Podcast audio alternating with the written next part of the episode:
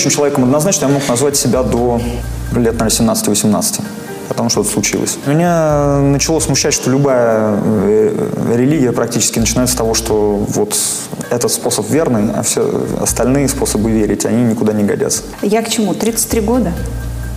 А, к этому? У меня нет какого-то особенного отношения к этому возрасту, да. Что-то случилось за этот год такого, что это вот действительно это оно, это возраст Христа. Нет, ну, конечно, когда мы все-таки, наконец, поставили хип-хоперу, это мощный был момент. Про богов. Я... Опять же, да. Я помню, что я после постановки я так глобально выдохнул вообще. Нормальный рифм или нет? Как жаль, у меня порвалась шаль. Но если уже не тот. По-моему, это мощно. Ну а что с тобой происходит? Шизофрения настоящая. Пришла новая поросль, которая бац и наступает на пятки. Да, раз и козлы. Все плохо. Это очень трудно.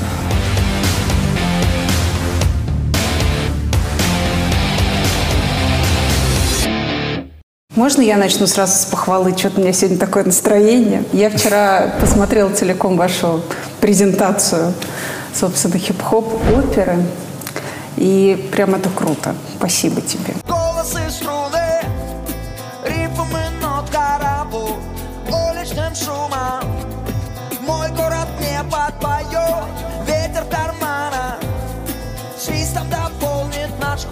Мечта вместо плана и в мыслях обрывки стихов. Расскажи мне, какие у тебя чувства сегодня? Вот когда это уже вышло. Два года, ну, когда долго ты рождаешь, да, потом это получается или что ты чувствуешь? Знаешь, мне кажется, как и любой э, опыт в театральном мире, это всегда процесс, он никогда не имеет точки. Mm. То есть сейчас мы готовим полноценное шоу в следующем году. А, сейчас встречаемся по этому поводу с представителями э, театра мюзикла на Пушкинской. О, даже на такой да. большой площадке. И планируется много показов. Я сейчас ничего конкретного сказать пока не могу, но дело идет в этом направлении, и там по-прежнему много еще впереди. И почему именно этот э, миф э, греческий? Меня вдохновила советская рукопера Орфея Евредика, а, и зацепила она меня именно тем, что там, по сути, уже были все эти моменты, связывающие античную историю с шоу-бизнесом. То есть там был и конкурс певцов, и Орфея соблазняла Фортуна, а, какие-то вот э, моменты, скрепляющие, там, условно, 20 век и дела давно-давно минувших дней, э, вот эти параллели меня и зацепили, мне захотелось э, развить это и воплотить адекватно современному дню. Ну, это был чей-то заказ, что вот два года назад, когда вы там впервые это показали? Или... Изначально это было предложение да, коммерческое от одного бренда сделать какое-то мероприятие, совместив э, вот, хип-хоп и оперу. И нас познакомили с Юрой Квитковским, спросили, интересно ли нам подобное. Угу. Нас эта идея сразу обоих зацепила, и мы стали над ней работать буквально с того же дня это потому, что с нами Творится нечто, способное вызвать крушение зданий Мы город на съемке пропитан ложащийся нит под цунами. И прошлое до нашей встречи кажутся полузабытыми глупыми нами Все это потому, что с нами Происходит что-то за гранью любых ощущений и знаний. Разлито по венам приятное влажное пламя. И главными стали изгибы, что раньше казались углами I love you, you love me, yeah, you love me и с нами. Кто подбирал актеров? Вот э, это серьезный вопрос. Мне кажется, Вообще достаточно сложно найти человека, который был бы и хорошим актером, и был бы при этом в состоянии читать рэп. Это очень сложный, бар... сложный баланс. Я поэтому, знаешь, и спрашиваю, потому что э, я очень давно снимала реалити-шоу. Мы выбирали актера на главную роль в мюзикле «Красавица и чудовище».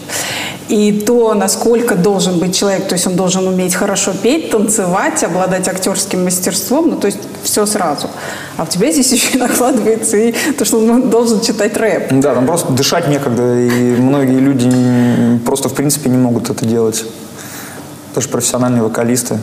Мне Некоторым, кажется, наоборот, даже мешает образование специальное.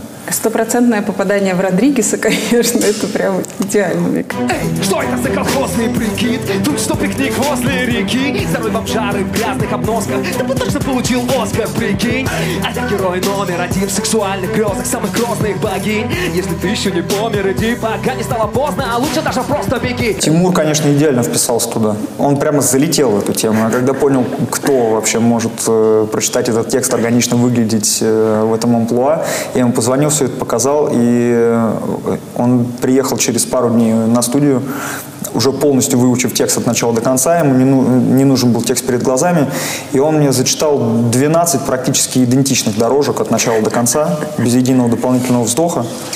Э, Я из них собрал некого супер чемпиона там на монтаже. Ну, даже, в принципе, можно было брать любую. Это был уже мой перфекционизм.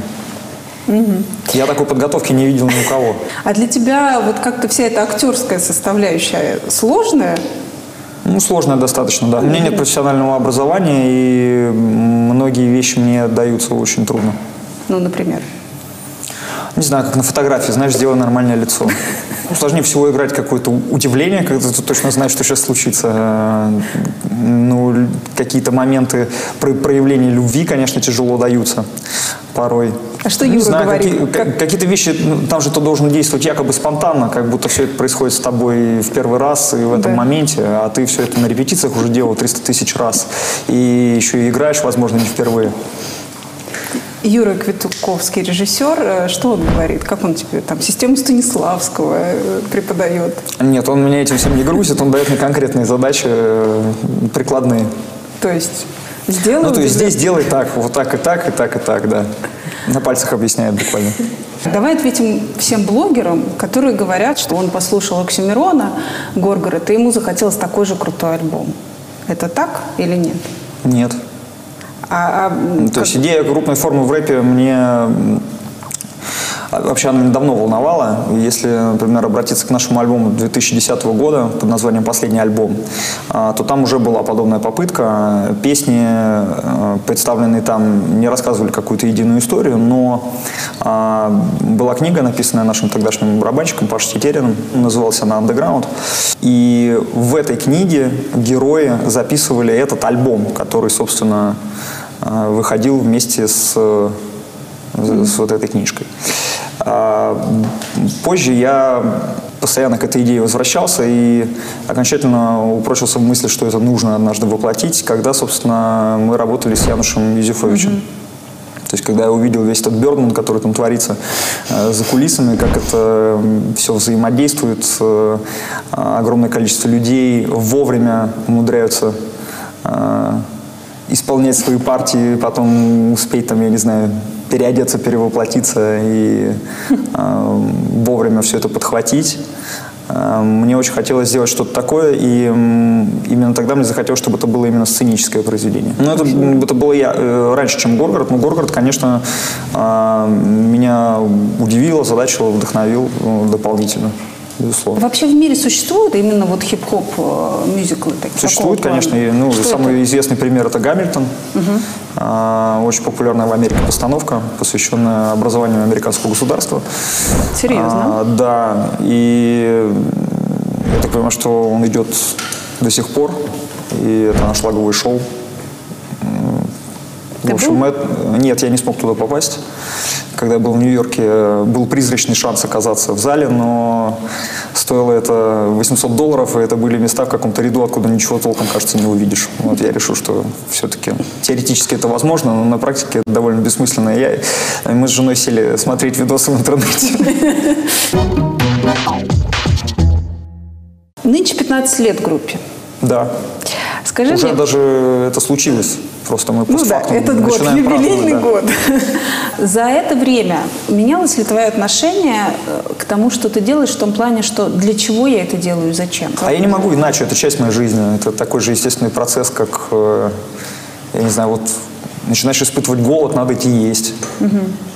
Но все равно любое творчество, ты же понимаешь, что как бы это там момент тщеславия, или там тебе нужно высказаться, и чтобы тебя кто-то услышал, и, или это там мужское желание наследить в этом мире.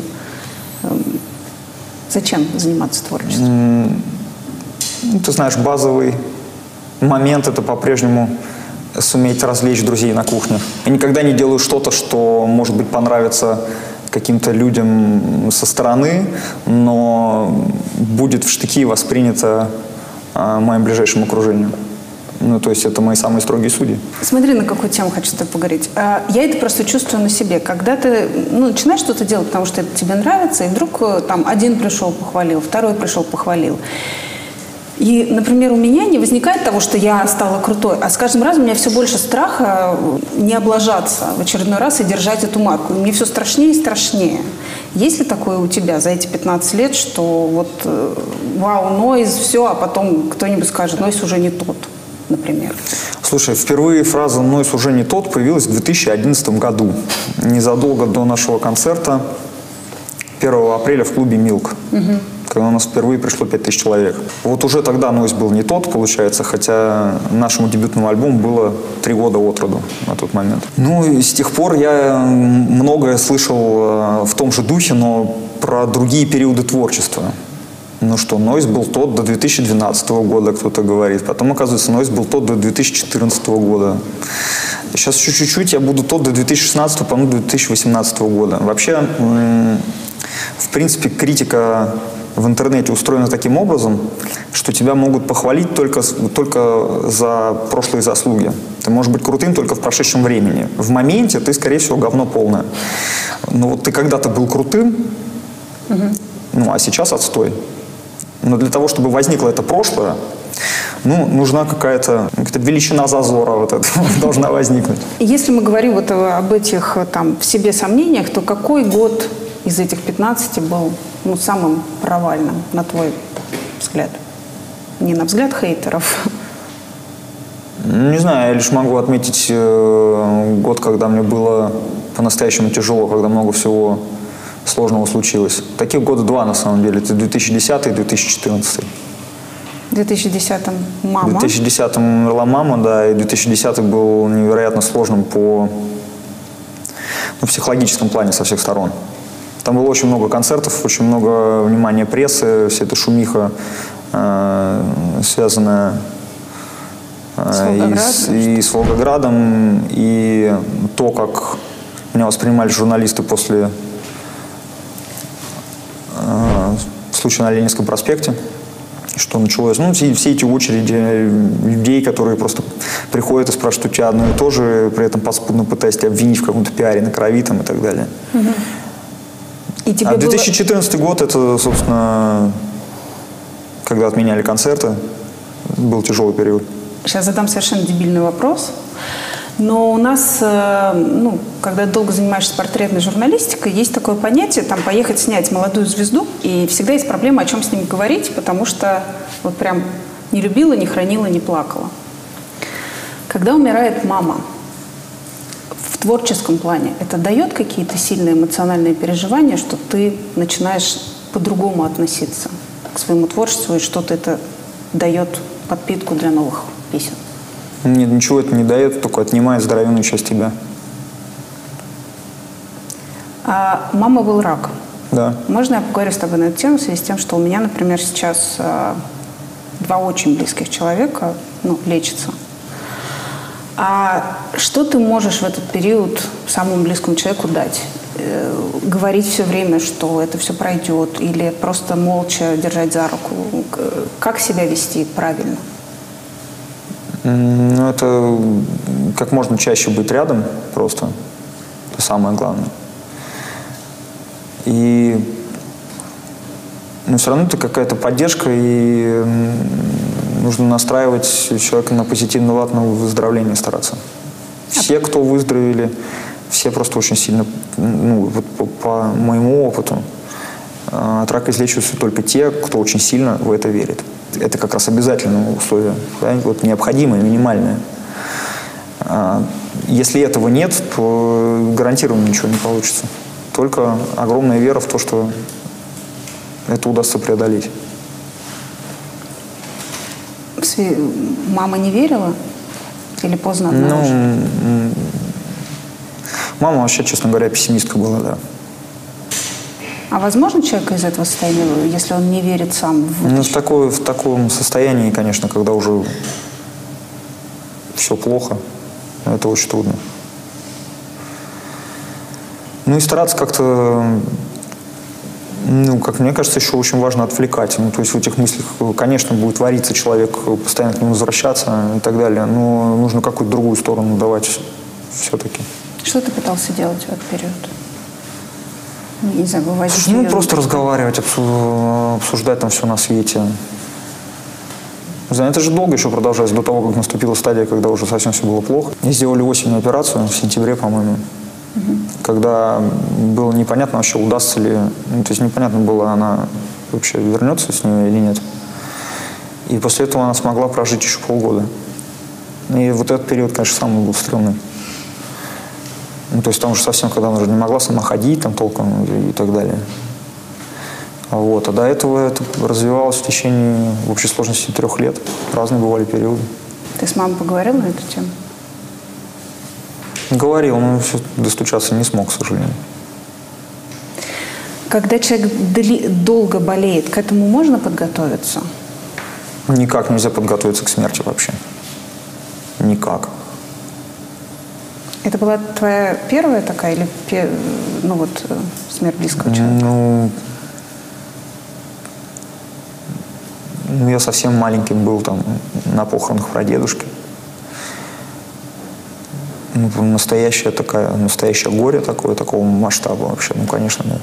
Да с чем это вообще можно сравнить? А что ты понимаешь в этот момент? Да тебя отрезали как будто половину и все.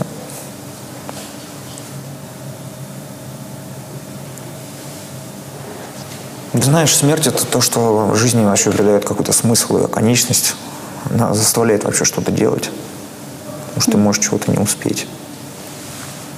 Когда ты видишь это вот так.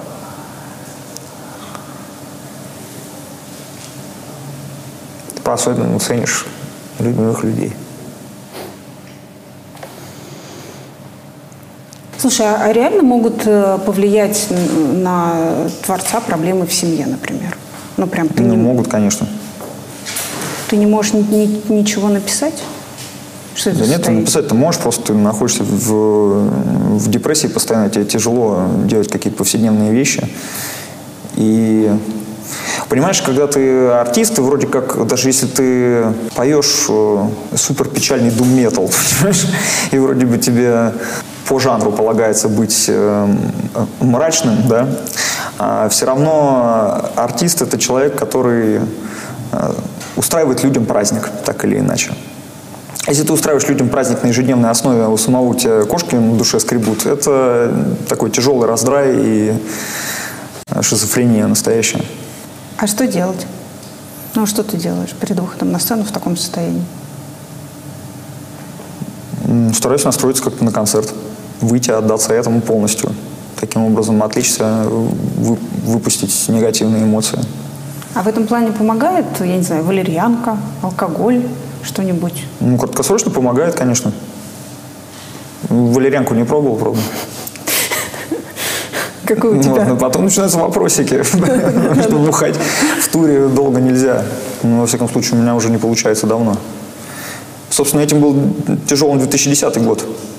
Мы только на алкоголе и выживали. Я помню, меня за 20 минут до выхода на сцену будили, я вливался там литров 200 коньяка и как-то шел что-то там хрипеть в микрофон, потому что голос уже не работал совсем, и на саундчеке я ни на какие не ездил.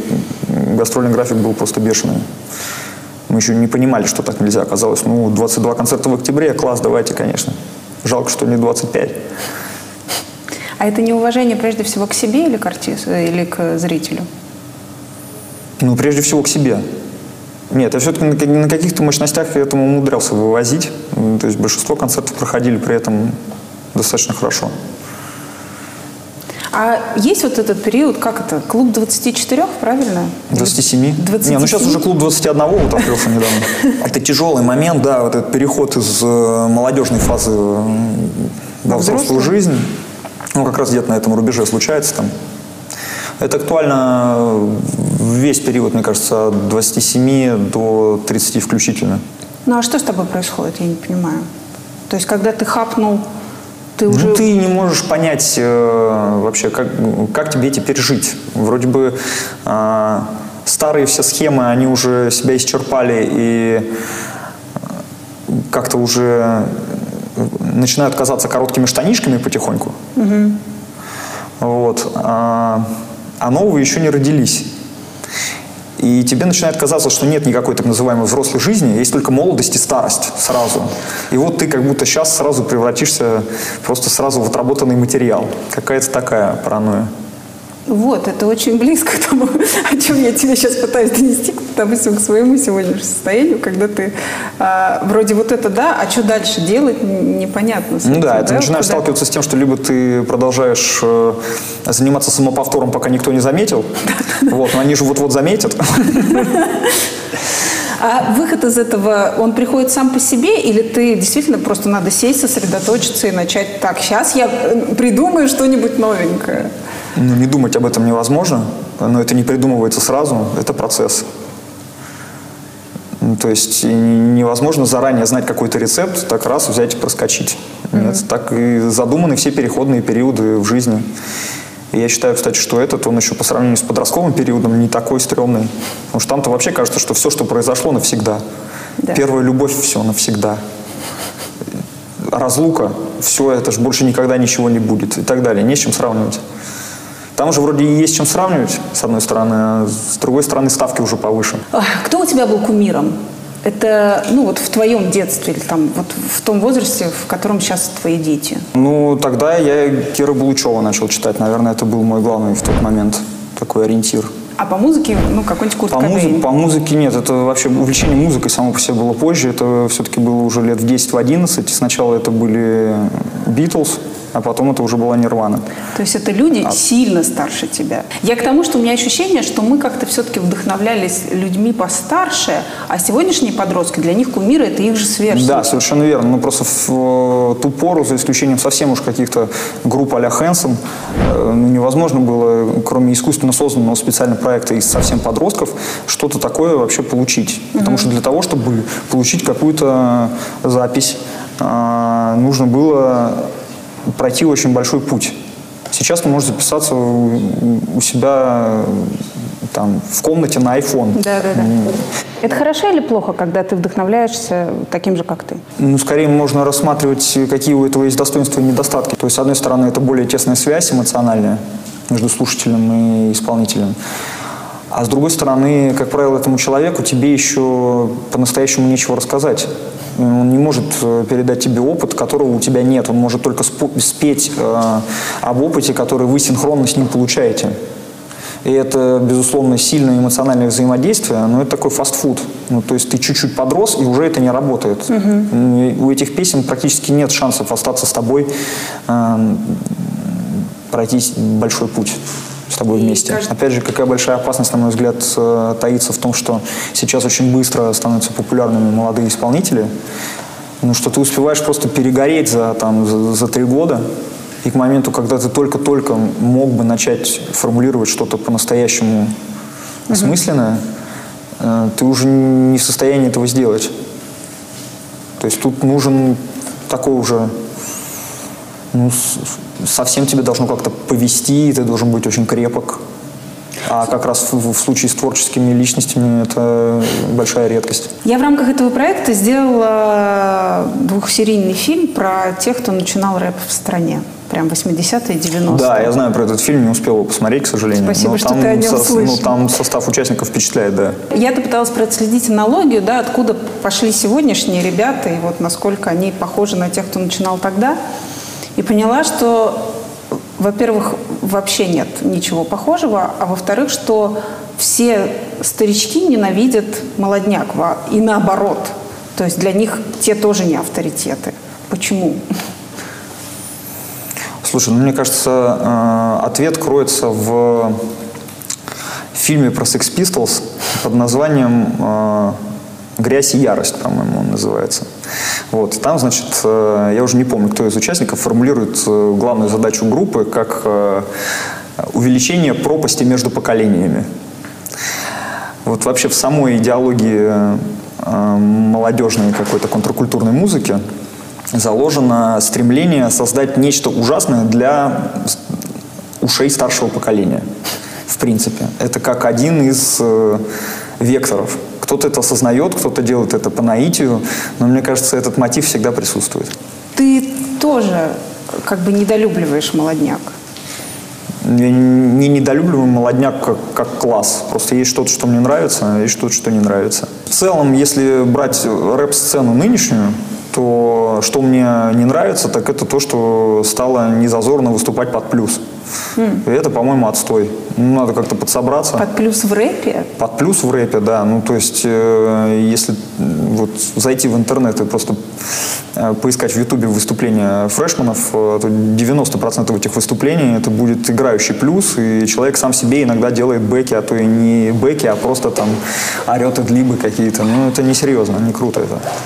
Какие фонограмм профессионалы. Я прям не представляю, как рэпе Ну да, ну то есть и, и при этом ну и слушатели тоже э, этой музыки относятся э, к подобному выступлению абсолютно лояльно. Ну, то есть что, а я пришел на дискотеку, вот, бас долбит, мне нормально, я вообще на сцену не смотрю, я там тусуюсь. А был ли у тебя момент, когда ты понял, что ну все, я уже это, ну, старичок, как это сказать? Не знаю. Ну, в плане вот пришла новая поросль, которая бац и наступает на пятки.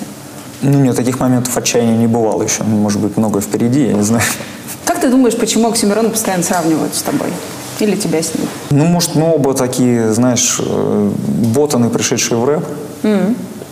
По этому принципу, может быть. Мы одногодки с ним. Может быть, это еще. Каждый раз в последних интервью э, все тебе, значит, говорят, вот он собрал Олимпийский, а ты не собрал. У меня вопрос, сложно собрать Олимпийский разве? Ну, человеку с твоим ну, доста- не, ну, достаточно сложно собрать Олимпийский, конечно. Ты чувствуешь, что ты не продашь билетов? Ну, там, 20 тысяч билетов Олимпийский, или сколько там? Ну, наверное, ну, это, ну, это не так просто. Это надо тогда ограничивать будет концерты, наверное, в других городах, как-то к этому совсем по-особенному готовиться сильно задолго. Но у нас вот будет мегаспорт. Там сколько? Это, там 11. Это все такие, на самом деле, вообще, для меня, честно, рассуждения ни о чем. Ну, то есть, э, мне интереснее, вот какие песни останутся через 10 лет из того, что свежо звучит сегодня. Вот это показатель. Вот Егор Летов, например, э, в конце 80-х э, мог собрать э, любую площадку абсолютно. Гражданская оборона могла бы быть по уровню популярности как группа кино. Угу. Но вместо этого Егор сделал группу Егора опизденевшую распустил свой состав. Какие твои? И вот и он никогда, ни, ни, никогда не стал какой-то поп-звездой, хотя мог бы это сделать, сознательно от этого вообще ушел. Его песни хуже от этого не стали. Какие твои песни заслуживают того, чтобы их пели через много лет? Ну, во-первых, какие-то песни такого плана можно прямо сейчас уже назвать. Ну, то есть какая-нибудь э, песня «Выдыхай», которая написана в 2005 году. Ее поют э, люди под гитару во дворе, на улице, и там подходят и говорят, что это первое, что они вообще научились играть, например. Я думаю, что это как минимум ну, и Ордан, грабли те же. Их, их, наверное, будет немного, но это нормально, их, наверное, не может быть много. Было ли такое, когда ты проходишь и слышишь, что играют твои Да, бывает и довольно часто. Кушать будешь все равно, я же знаю точно. У пиратов купишь диск и друзьям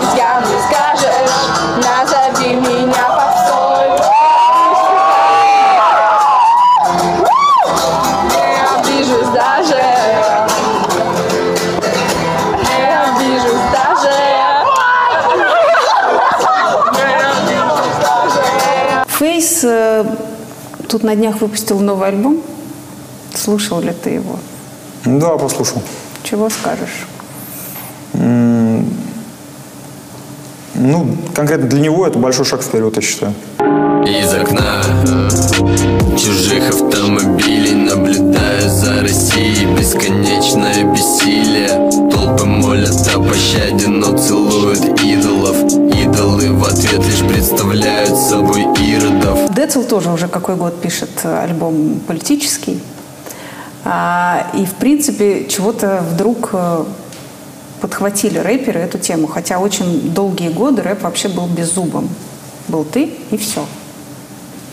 Почему, как ты считаешь? Ну, подросло новое поколение, которое каким-то образом э, плюс-минус разобралось в происходящем, начало выражать свое недовольство. Абсолютно естественный процесс. Ты вот смотришь на это поколение, ты что о нем думаешь, вот 20-летних нынешних? Они смелее, чем мы? Слушай, мне по большей части нравится на самом деле. Вообще они, многие из них молодцы, скажем так. Ну, ты знаешь, во-первых, у них очень много информации, они с ней работают гораздо более умело. И я вижу большое количество людей, которые уже там к 20 годам и начитаны, и позицию какую-то имеют взвешенную по многим вопросам. Ну, я чаще таких встречаю. Я просто вспоминаю себя. Ко мне, правда, политика вошла в мою жизнь, к сожалению, после 30. Я, а в 20 я вообще, что такое новости, не знала. Как это было у тебя? Насколько у тебя была там политизированная семья, например? Или... Ну, у меня за политическую повестку в семье дедушка отвечал. А, не, не сказать, что он с этим перебарщивал, ну, просто как-то...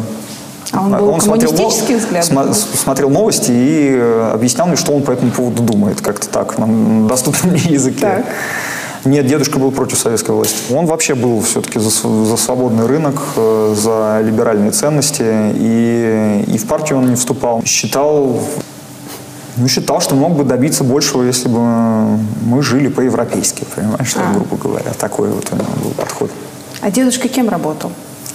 Дедушка работал начальником цеха на ЗИЛе. Дедушка был инженером. Ну, то есть за границей он не был, не то, что он дипломат, который слетал и все понял. Э, Нет, насколько я знаю, за границей он не был. Его помотало по самому Советскому Союзу. То есть он родился в Украине, с бабушкой они познакомились уже в Казахстане, э, где он э, школу оканчивал. Ну Вот, потом они переехали в Смоленскую область. Сейчас они в Белгороде живут. Ну, просто удивительно, что как бы человек, который никогда... Откуда он узнавал? о Но том, он очень много там читал. И слушал... И диссидентской говорит, литературы в том числе, конечно же. Сам издат? Ну, я его подробно об этом не расспрашивал. Ну, кстати, расспрошу. Хорошо, в детстве рассказывал дедушка. А в принципе, ты помнишь себя студентом, школьником? Ты интересовался этим? А, ну, в старших классах где-то, да. До меня начало доходить, что, кажется, это не, все честно вокруг. Вдруг понял я лет в 16-17. Ну что тебе, тогда могли бесить только олигархи? Или что? Или Ельцин? Ну, бесил, конечно, разрыв а, между богатыми и бедными. Вот эта зияющая пропасть между классами. В, в- в которую я как раз на тот момент проваливался вполне ощутимо. Например? Ну, ну, я жил уже только с мамой, вот, а она все это вывозила, вот, и умудрялась как-то худо-бедно поддерживать какой-то достойный уровень жизни. Хотя как она это делала, я до сих пор не понимаю. А как ты, как ребенок, это ощущал? Тебе на что-то там, на плеер не хватало? Или... Ну, самый простой пример, у меня не было компьютера, например, что в конце 90-х ну, все-таки уже для большинства детей стало нормой. Ну, то есть э, одноклассники приносили э, рефераты, распечатанные на принтере, и, и по ним выступали у доски. Вот. И я, у меня от руки все было написано, разлиновано, и это, конечно, для меня был космический корабль в тот момент. Компьютер у меня появился, по-моему, в 11 классе тоже. Но я училась в очень престижном заведении города Томска, где учились либо дети богатых родителей, либо те, кто сдали экзамены. Так вот, я была второй, и я не могла одеваться, например, как те, те дети. Ну, да, с был одеждой тоже был комплекс. замес, конечно. Я ходил, я помню, вот в куртке, доставшейся от дедушки, э, в какой-то шапке, вообще петушок нелепый тоже, непонятно откуда взятый. Это еще самый пубертатный период, когда, ну, девочек когда нужно, очень круто, хочет- когда очень нужно круто выглядеть. Да, да, да. Ну, не только девочка хочет круто выглядеть, конечно. Да, мальчику надо... Все, да, мальчику надо для девочки круто выглядеть, да. А было ощущение, что нужно обязательно м, таким, каким-то образом зарабатывать. И начинать как можно быстрее. Когда я переехал в Москву и начал жить на 800 рублей в месяц, которые мама там как-то собирала из последних сил, э, вот, получал какие-то там посылки с гречкой и яйцами, например, там из Белгорода, их выменивал на какие-то другие продукты в общаге. Ну, в общем, это ощущение усугубилось, конечно. Ты тогда ненавидел вот этот капитализм? Или ты не в. Ну, Слушай, тогда я склонялся, конечно, к левым идеям, что всем должно быть обязательно все роздано, без всяких там денег и так далее. В течение года-двух, наверное, я все-таки стал склоняться к тому, что... А, а меня переклинило, наверное, в другую сторону. Это было что-то вроде симпатии к социал-дарвинизму, я думаю. Когда что-то начало получаться, то, конечно, да, все, вот кто смог, то смог, а кто не смог, ну, извините, да. Если вернуться к тому, что все начали выпускать на эту тему альбомы, а помнишь ли ты, когда... Ну, как все, все еще не начали. Ну, небольшая тенденция намечается. А, помнишь ли ты, когда ты сам впервые осмелился и захотел на эту тему что-то написать? Да, в девятом классе я пришел э, к бабушке на обед после школы э, с тетрадкой, где двумя почерками был написан текст песни. Значит, половина э, была моя, примерно половина моего школьного друга Миши Дикого. Дикий – это фамилия. Так. Вот мы дружим до сих пор. Значит, это был неистовый, значит, пубертантный протест против Э, засилия, э, собственно, олигархов, но, правда, это слово там не использовалось, э, продажности ментов, конечно, и, и, и так далее. Все, все важные перечни там были соблюдены, но я думаю, что это было ну, нечто достойное того, чтобы войти в новый альбом Фейса, если бы он увидел этот текст, я думаю, ему бы понравилось. Вот. И бабушка спросила, а вы там что, песни пишете? Я говорю, да, бабушка а про что? Я говорю, ну вот, про политику. Он говорит, то и про политику не надо, у вас будут проблемы. Бабушка как в воду глядела, ты знаешь? Ну да. А ты можешь вспомнить, что это было? К сожалению или к счастью, нет.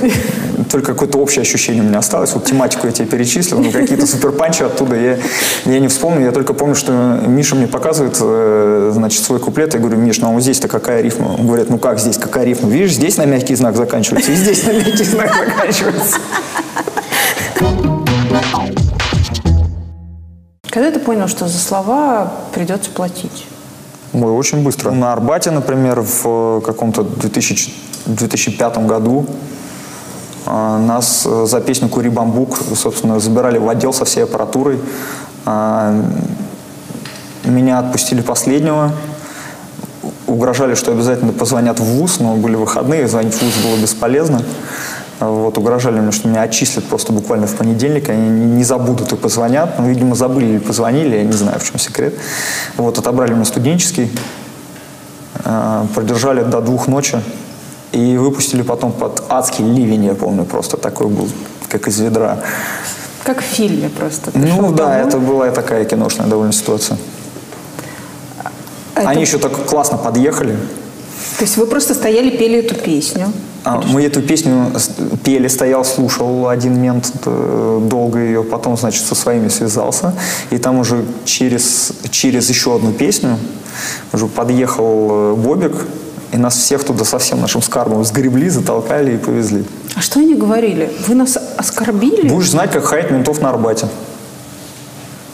Меня еще порадовало, как они друг другу эту песню пересказывали там в отделе. Ну, короче, поет такой, ну, все такие пидорасы и козлы. Один другому говорит. Вот такая песня. Нет, но у них была статья, что тебе предъявить-то? Ну, какое хулиганство. Мелкое хулиганство. Что там обычно делается в таких случаях. Мат в общественном месте. Я бузер, персонаж очень важный. Руки, чтобы держать дубинку, голова, чтобы носить фуражку. Во избежание нанесения телесных тяжких Меня бояться надо, что еще не страшно? А что ты скажешь, когда через решетку фаршем Я пропущу твою душу? И по стене Потом размажу, найду в кармане ганжи Или чего похуже даже. Мы как раз дилеры ищем лидера по продажам Расскажи мне, кто идет работать в полицию? Понял ли ты этот тип людей? Слушай, по моему опыту, то, что я наблюдал еще в школе, э, после девятого класса в э, полицию уходили э, самые забитые люди, которые не могли социализироваться никак. Mm. Вот. Естественно, это не общее правило, и я никоим образом не считаю, что прямо все сотрудники полиции это какие-то вообще демоны воплоти. Нет, есть люди, которые идут туда искренне абсолютно для того, чтобы охранять Правопорядок. Правопорядок, правопорядок, да. И законопослушных граждан от э, ужасного криминала. Вот. Но, к сожалению, таких э, не так много, как хотелось бы. Вот те, которые тебе встречались, они им доставляет, я не знаю, какое-то удовольствие, вот это временное Не, ну власть, это ощути, ощутимая да, радость от того, что даже не это не радость же, это такое мрачное удовлетворение от того, что ты можешь э, приказывать человеку, что ему делать, ограничивать его свободу, угрожать ему, удерживать его против его воли. Нас сейчас э, многие люди, кто э, посидел э, несколько суток, говорят, что вообще это полезно узнать каждому человеку. Что это такой хороший experience, если там 30 суток, вот прям отлично. Как ты считаешь? Тебя было 10. Я считаю, что за, да и за 10 суток столько всего можно было хорошего сделать в качестве альтернативного времяпрепровождения. Потому что 30 это прям совсем... Что ты понял про себя за эти 10 дней? Какой интересный вопрос я понял, что человек, э, находящийся в одиночестве, в замкнутом пространстве, э, начинает все-таки понемногу сходить с ума. Что человеку смертельно необходимо двигаться. Самое физиологичное, что ли, я не знаю, как это правильно описать, что можно наблюдать, это когда человек начинает ходить по очень-очень маленькому пространству туда-сюда. Угу. Он не может уже не, не сидеть, там, не, не, не прилечь, не, не на корточках сидеть, а именно начинает ходить. Особенно если ходить некуда, и, и еще есть люди, ну, это вот было в РУВД еще до спецприемника. Там была темная э, камера, а жара 40 градусов. И вот там э, была очередь на походить. Потому что ходить мог только один человек, а всем надо. Все уже сидят вот такие уже там сутки находятся. Не понимают, день, ночь там или что, сколько, который час. И это было по времени? То есть пять минут ты ходишь, пять минут? На время невозможно засечь. Это было по каким-то это, по договоренности. Типа, ну хватит, давай я. А появляются мысли того, что я больше так не буду? Нет, такая мысль не появлялась. Злость? Появлялась нам? мысль, ну, злость какая-то, да. Ничего себе, я вас задел, раз вы так себя ведете. Я отомщу. Ну, отомщу, как бы... Такая, такая месть, не думаю, что слишком им страшна. А когда вот эта вот э, возникла ситуация, это ну, у тебя тоже момент тщеславия тогда задеть их посильнее, вот когда они там, там предъявили тебе, да, что не надо заниматься попрошайничеством, там это мелкохулиганство, и ты начинаешь их специально подзадоривать и, и задевать, не говорите, окей, окей. Ну, это не тщеславие, это какое-то просто тебя заводит как-то, и тебя несет уже, не особо себя контролируешь в этот момент. Когда ты очень это злобный просыпается человек. драйв какой-то, да, такой уже, который тебя ведет. Хочу тебя спросить про нашествие этого года, когда все группы отказывались, ну не все, какая-то часть отказалась от участия из-за того, что танки будут стоять на поле. Потом э, высказалась твой директор, назвав это хайпажорством, и потом пошла целая волна в СМИ, когда «а вот Нойс поедет».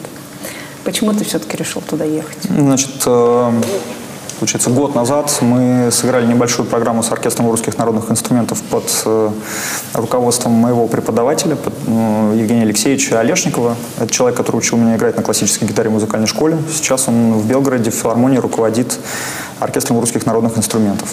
Он мне предложил этот эксперимент. Мы аранжировали несколько песен, выступили с этой маленькой программой в э, Белгородской филармонии и решили развивать дальше эту историю. Когда значит, организаторы нашествия узнали о том, что у нас готовится такая программа, они предложили ее показать, открывая нашествие в 2018 году. Это было еще осенью 2017 обсуждалось все. Мы сразу задали вопрос, что происходит с Министерством обороны. Они сказали, что сотрудничество с Министерством обороны закончилось, в следующем году его не будет. Мы начали подготовку этой программы, понимая, что у нас впереди вот только одно выступление, только одна площадка. Это Нашествие. Это нашествие, да. За две недели до э, выступления появилась информация, что будут все-таки летать самолеты, будет показательное выступление. Ну, а потом стало известно, что, в принципе, все сохранится в, прежнем объеме. Угу. Ну и начался вот этот скандал с отказами групп. Я просто не мог отменить это выступление. Над этим трудились 50 человек в течение долгого количества времени, и эту программу очень важно было сыграть и показать для меня. Вот. А вы думали вообще о том, были такие разговоры, что, наверное, не поедем? Или ну, я очень сильно был озадачен, когда узнал о том, что все будет происходить таким образом. Да, вопрос так стоял. Вот, ну, у нас э, готовилась к релизу, собственно, с э, монеточкой э, песня «Люди с автоматами». Мы ее выпустили раньше, чем хотели. Мы думали, что мы сделаем клип, выпустим его осенью, сделаем это все попозже. Но стало понятно, что вот оно, как бы, настало время. Мы выпустили 2 августа, 3 августа мы впервые исполнили со сцены, но Лиза в тот день не смогла с нами выступать. посвящается воображаемым силам Российской Федерации. И, конечно же, Министерству нападения. Она называется «Люди с автоматами». Люди с автоматами хранят мой мир Люди с автоматами хотят добра Чтоб моя работа выше не угодил Чтобы по дворам сменялась ветра Люди с автоматами не просто так Люди с автоматами кто-то дал Чтобы защищать меня то так Чтобы предотвращать террор и криминал А что сказали организаторы, когда ты спел эту песню? Слушай, организаторы ничего не сказали, на самом деле. Они не вели трансляцию. Трансляция с нашествия началась со следующей группы после нас. Кто там? Заместитель, председателя по делам обороны в Госдуме назвал меня фриком, сказал, что это все у меня от обиды, что меня в армию не взяли. И мне надо на сборы ехать. Просто у тебя такая ситуация происходит не впервые. То есть я типа соглашаюсь и еду, но потом беру и вставляю этот... На, э, на ваш страх и риск. Да.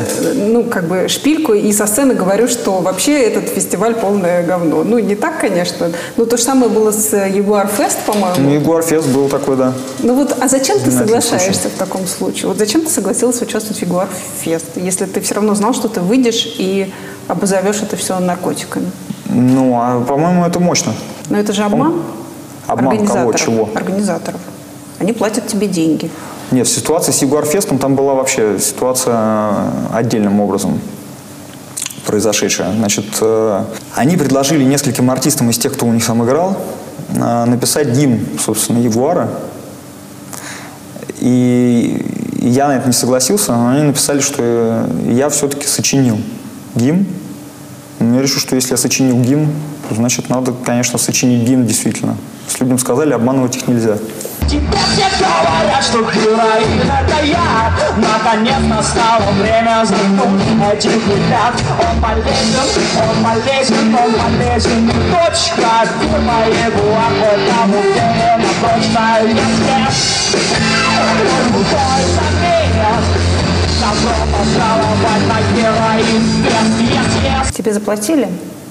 Нет, конечно. Ну, Более того, там еще и штрафы какие-то были гигантские, которые мы отдавали, по-моему, следующие, наверное, полгода, если не год. Нет, я на этой ситуации не то, что не заработал, я на этой ситуации очень много потерял. И э, после этого еще мы с нашим тогдашним менеджером Гришей Зориным провели незабываемые пару часов в Петровке 38 пытаясь объяснить, э, что, зачем и почему. Тоже в очередной раз я поразился вот с полету мысли людей в погонах. Нет, ну а что вы вот про героин пели? Ну вот спели бы про минералку. Ну, конечно, так же бы все понятно всем стало сразу. А сколько тогда это обошлось? Помнишь сумму? Мне интересно, сколько стоит свобода слова? Ну, Тогда это было, по-моему, в пределах миллиона рублей, что ли. В марте, я вернусь к новому поколению, на площадь вдруг вышли прям подростки. Веришь ли ты, что они могут вот этими выходами что-то изменить или нет? Это сложный вопрос. Мне кажется, власть достигла уже такого уровня цинизма, что просто выходом куда-то, сколь угодно массовым, э, заставить их задуматься, наверное, не получится все-таки. А ты же был на марше несогласных. Да, в 2012 году был. Какие были настроения тогда?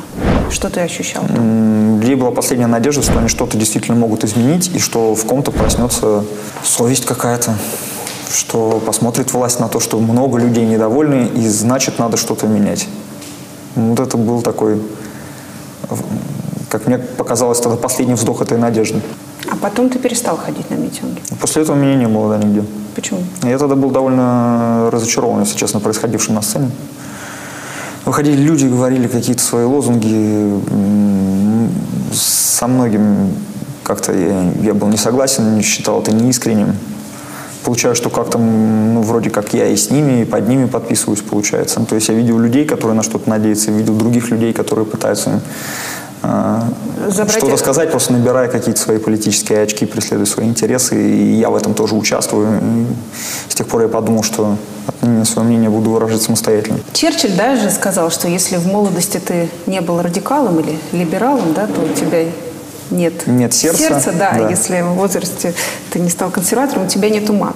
А Я вчера порылась, и ну, там несколько источников, так вот в одном из них, когда приводится английская все-таки цитата, там звучит э, возраст, когда тебе 25, и ты не либерал, и когда тебе 35, и не- ты не консерватор. А, Замечаешь ли ты за собой с возрастом, что ну, как бы ты уже не так революционно настроен? Что лишний раз ты подумаешь, у меня дети сейчас опять посадят за, э, на 10 суток, и лучше промолчать, просто промолчать. Ну, я просто какие-то высказывания действия, ну, обдумываю, конечно. Порой как бы ставлю на холд изначальный порыв, чуть-чуть его стараюсь как-то осознать, посмотреть на него со стороны, понять про него больше. Ну вот что было из последнего, когда ты решил ничего не говорить? Или там не петь какую-то песню? Да нет, я вот только все успел, все сказал. Просто я обдумал, как я это сделаю. С А юридической точки а зрения? раньше с места в карьер бы почесал. А ты когда-нибудь советуешься про такие вещи там с менеджментом группы, с пиаром? Или они потом все это Ну, с друзьями, с группой, как бы, скорее. Ну, с менеджментом тоже бывает. Ну, то есть, бывает, собираем такую ставку. Сидим, обсуждаем, что делать. А все ли в группе э, вот твоих взглядов политических? На данный момент плюс-минус да. Кроме звукорежиссера, он у нас представляет э, этот провластный полюс. Э, Насколько это может повлиять на тебя? На звук на концерте. Не работать с человеком. Ну, как видишь, работаем же. Нет, ну, взгляды могут быть абсолютно разные. Все можно обсуждать. Просто есть какие-то грани, за которые нельзя переходить. Можешь ли ты дать определение слову «патриот»? Ну, патриот – человек, который любит свою страну, свой язык, свой народ. Патриот Наверное, может так. ругать свою страну? Может. Потому что что это за любовь такая, в которой все гладко, идеально и всегда сплошная взаимность во всем? Это какая-то мертвая история. Это не любовь. Это какой-то брак по расчету, где все все терпят и сохраняют видимость благополучия даже в ситуациях, когда все не так гладко. Что классного в России? Ты что ты любишь эту страну? Больше всего я, конечно, люблю русский язык и то, что создано на нем. Это то, что лично мне нравится больше всего. смысле, ты Мне, прям- мне нравится, все-таки скорее нравится то, как э, русский человек обращается со своим личным пространством. Это не китайская история, когда у тебя просто человек может сесть тебе на плечо, как бы вот так вот, и, и сидеть и не понимать, что ты вообще там квакаешь по этому поводу. А, Это и не какой-то условный такой за- западный пузырь, в который никак никто не может проникнуть, да? Но э, в смысле тебе нравится история, когда про пространство, когда я там могу без звонка приехать к другу, да, чего нет в Да. Европе? Ну, то есть вот дружба, русская дружба, мне она нравится. А, а если говорить про народ, тогда что не нравится в русском народе? Не в политической системе? Ну, лень, Емеля на печи, как-нибудь авось там прокатит. Я сейчас полежу, кто-нибудь за меня сделает. Что должен какой-то дядя прийти и сделать? Ну да, что кто-то должен прийти, инфантильность такая, да. Ты сейчас вернулся, был на Украине. Да, недавно вот был во Львове, да. Каково там сейчас? Какие настроения? Ну, Конечно, все подустали уже от происходящего. Их измотала война, и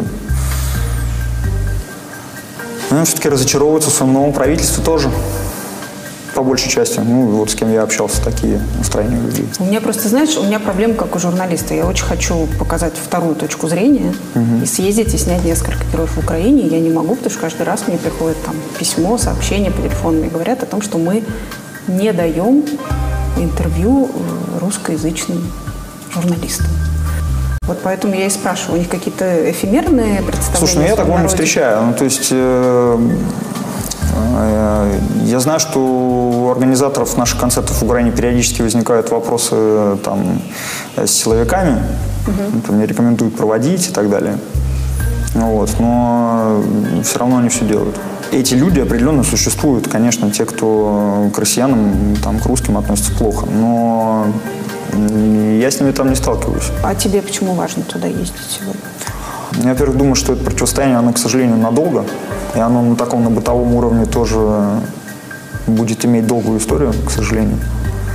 Ну вот э, я со своей стороны, как могу, стараюсь этому противостоять. Вот таким образом. Я приезжаю во Львов на фестиваль, и там 15 тысяч человек поют мои песни на русском языке. Что ты чувствуешь в этот момент во время войны? Я думаю, что это, м, конечно, маленький, но шаг к миру. Я надеюсь на это.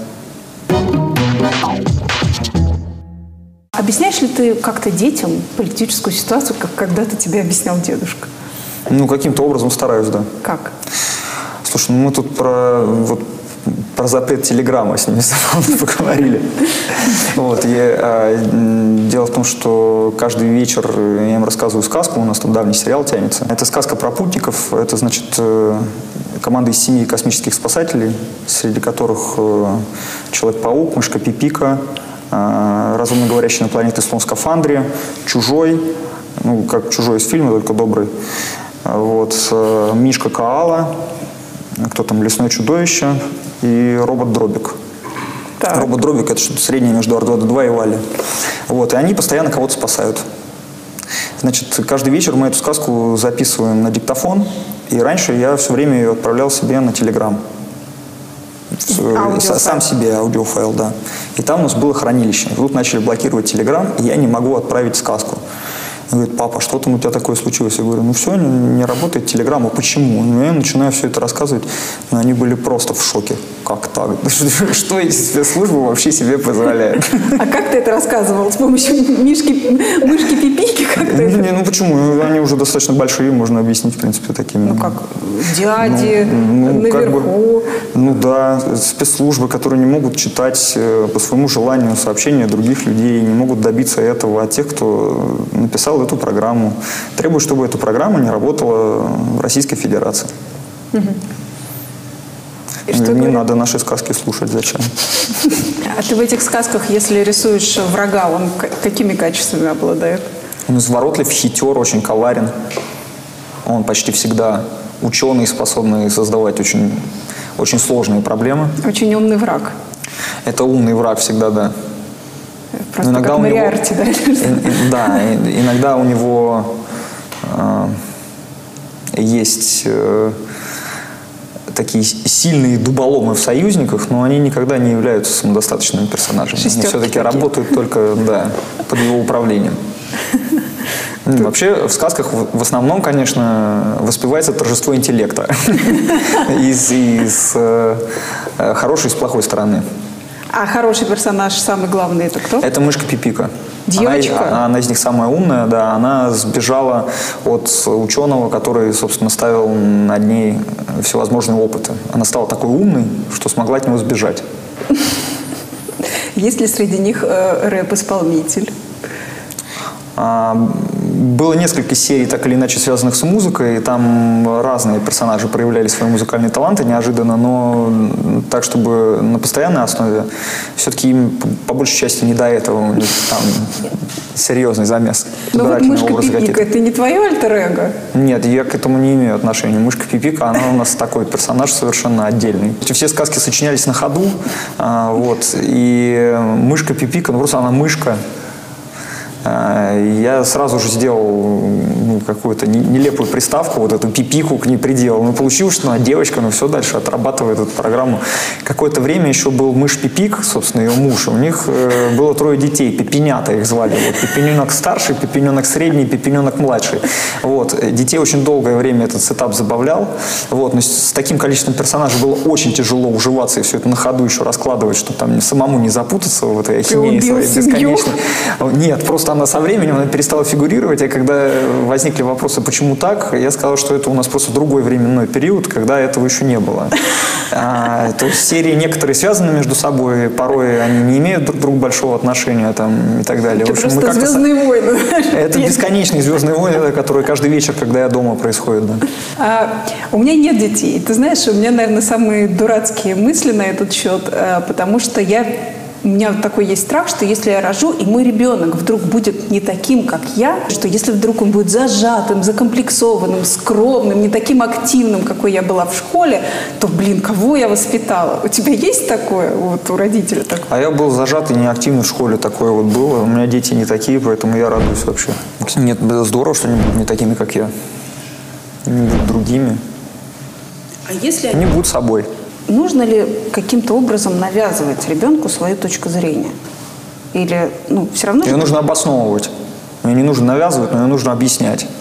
Ну и потом есть вопросы все-таки, по которым точка зрения может быть только одна. А каких э, вопросы волнуют сейчас? Но Мишу в данный момент конкретно сильнее всего заботит покупка палочки волшебной Гарри Поттера, как он увидел только что в фильме. Ничего другого просто от него я не слышал. И моя жена тоже. Вот сейчас она поехала покупать. Он, причем уже перед моим выходом из дома на эту программу он сидел с часами в обнимку вот такой. Говорю, мама, уже 11.02. 9 и 3 четверти. Вот. А, ну что, Вася постоянно меня по поводу математики что-то спрашивает. Ну и вот, например, у нас был такой спор. Говорит, пап, ну как это бесконечность нельзя разделить на бесконечность? Ну будет же единица. Любое число делишь на само себя, получается единица. Я говорю, Вась, ну бесконечность это не вполне число, это математическое понятие. Тут это так не работает, понимаешь? Это, ну, во-первых, это высшая математика. Ты на каникулах как бы, тебе во второй класс. Обсудим что-нибудь другое. Нет, говорит. Обалдеть. Бесконечность на бесконечность будет единицей. Я, говорит, вырасту и докажу. А ведь докажет. Вполне возможно, да, он очень упертый. Мишка, он в большей степени все-таки ну, какой-то артист. Он постоянно придумывает рифмы какие-то. Он как-то заходит на кухню и говорит, пап, нормальные рифмы или нет? Как жаль, у меня порвалась шаль. Я говорю, Михаил, ну, это достойно, молодец. А самый главный страх родителя? Ну, что что-то с ребенком не так именно вот в каком-то физическом смысле. Ничего страшнее, чем страх за то, что твой ребенок, эм, даже не хочу произносить этих слов, ну, что вообще с ним что-то вот случилось, его может не быть. Это самое страшное, конечно. С Васей у меня страшный был совершенно случай, когда мы в Индии отдыхали, ему было пять месяцев. Была первая поездка наша всех вместе. Ну, совсем лялька. Совсем маленький, да, прям совсем. Вот, и я с ним купался в океане, и неожиданно пришла очень большая волна. Я попытался с ним перепрыгнуть, ну, то есть подпрыгнуть достаточно высоко, чтобы на дне его поднять. И прямо наоборот, он угодив в гребень, Ай-яй-яй. нас обоих перевернуло. А, ну, как нас обоих, нас по отдельности. То есть у меня вымыло буквально, меня настигло чуть позже, меня перекрутило, я вынырнул, посмотрел по сторонам, его нигде нет. Ничего страшнее в жизни не было никогда. И тут я слышу, он у меня за, за спиной плюхает что-то. Я повернулся, а он сам лежит, и мы даже не понимаем, что произошло. Мы просто с женой такую панику подняли, что он уже на берегу, он расплакался. Ну, от того, что мы в такой панике были. Офигеть, я не представляю, как Да это этого ад вообще Меня э, прошлым зимой саму завертело, это страшно, когда у тебя мелкий ребенок, это... Не, ну это я балбес, конечно, вообще стопроцентный. Чему учат дети? Чему учат детям? Ну, во-первых, э, видишь со стороны себя и свои недостатки, характерные черты. Каким образом? Ну, потому что они безусловным образом перенимают твои модели поведения, причем на таком уровне, что они становятся простые и ясны, как дважды два. Вот, что тебе не хватает терпеливости в каких-то ситуациях, или что ты... а, Иногда не прямо тебе указывают, что ну ты мне говоришь делать вот так, а сам-то ты что, раз, два, три. И ты такой думаешь, «Э, ну да. И тут нечего сказать совершенно. В этот момент, когда ты понимаешь, что ты в принципе можешь как бы теоретически сказать, заткнись и будет, как я сказал, но это же вопрос к тебе, вот таким образом обращенный, и то, что ты абсолютно безграничной, по сути, властью обладаешь, это только задает тебе самые важные вопросы.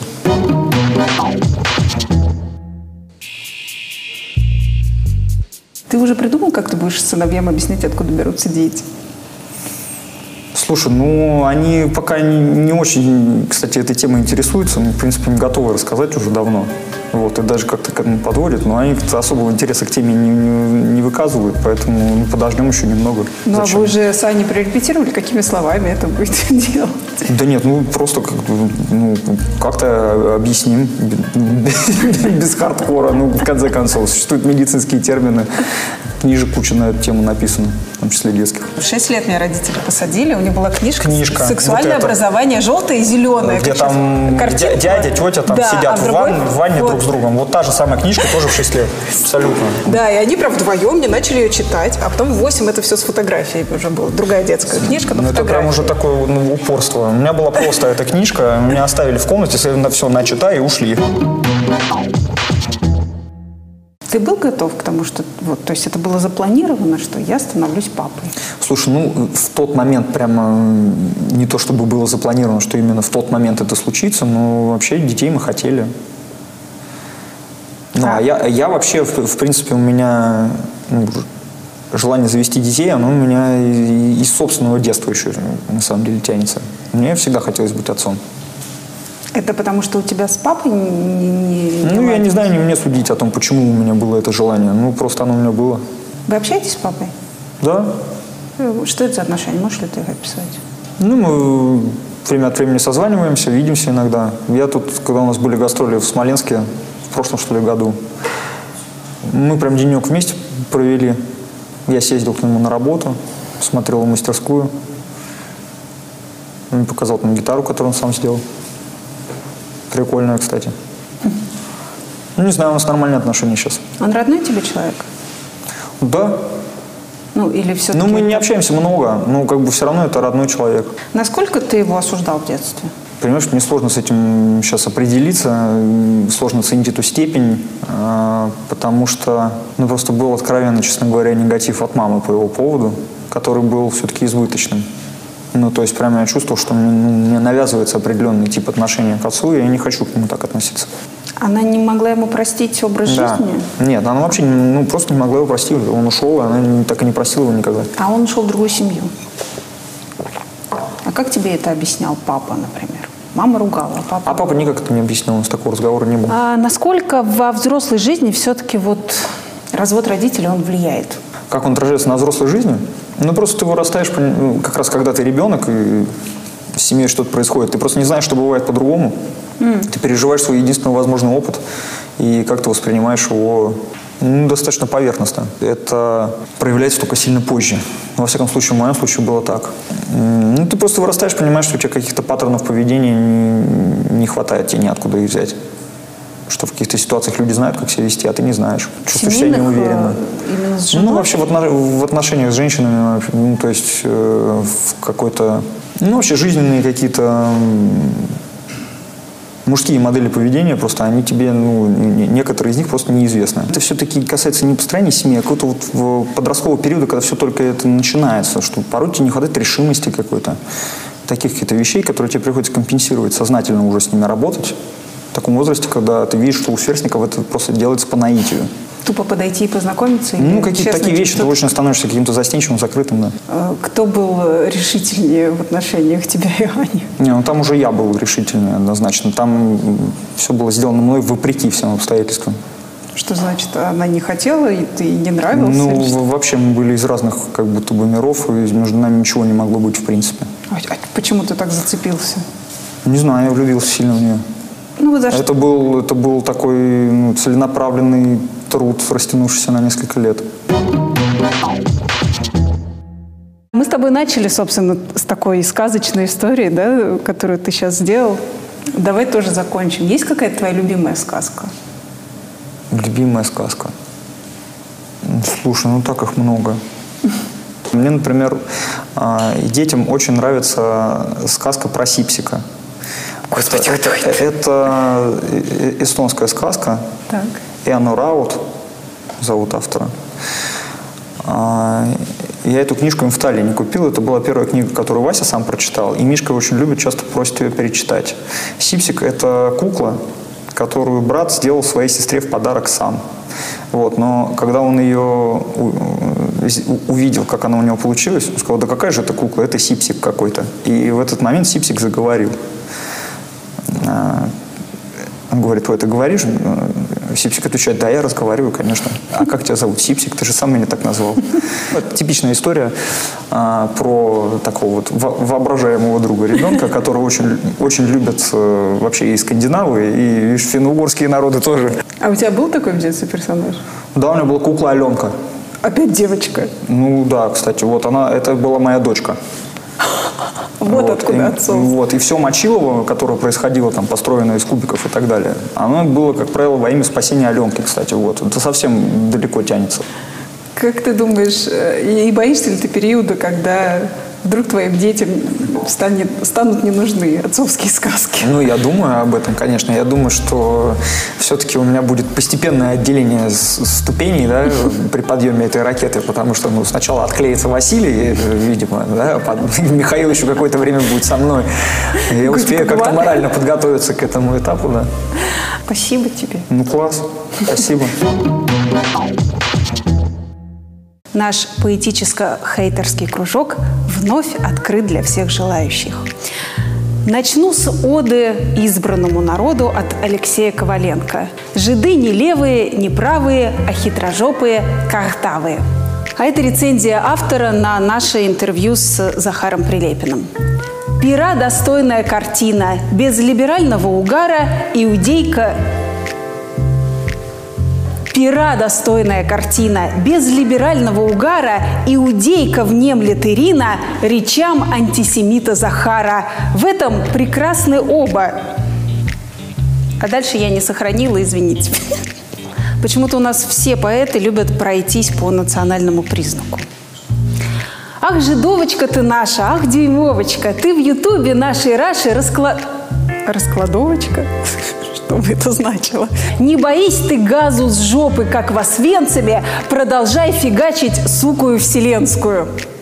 Прилепин жутко распизделся, не замечая свой обман. Ирина, больше ты не шихман, ты леберусофобоман. Хорошая девочка Ира, пусть льют на вас хейтеры грязь. Вы так элегантно и мило в конце мудах... Тьфу, блин, еще раз. Вы так элегантно и мило в конце мудах... Не могу ничего. Я не умею говорить плохие слова людям. Вообще не могу произнести слово «мудаков». Автор этих стихов, видимо, хотел написать японский хокку, но фантазии у него хватило лишь на одну строфу. Иру Шихман, я бы Пихман. Чем я занимаюсь? Ну что ж, надеюсь, на этой неделе фантазия не оставит вас. Жду ваших рифмованных писем.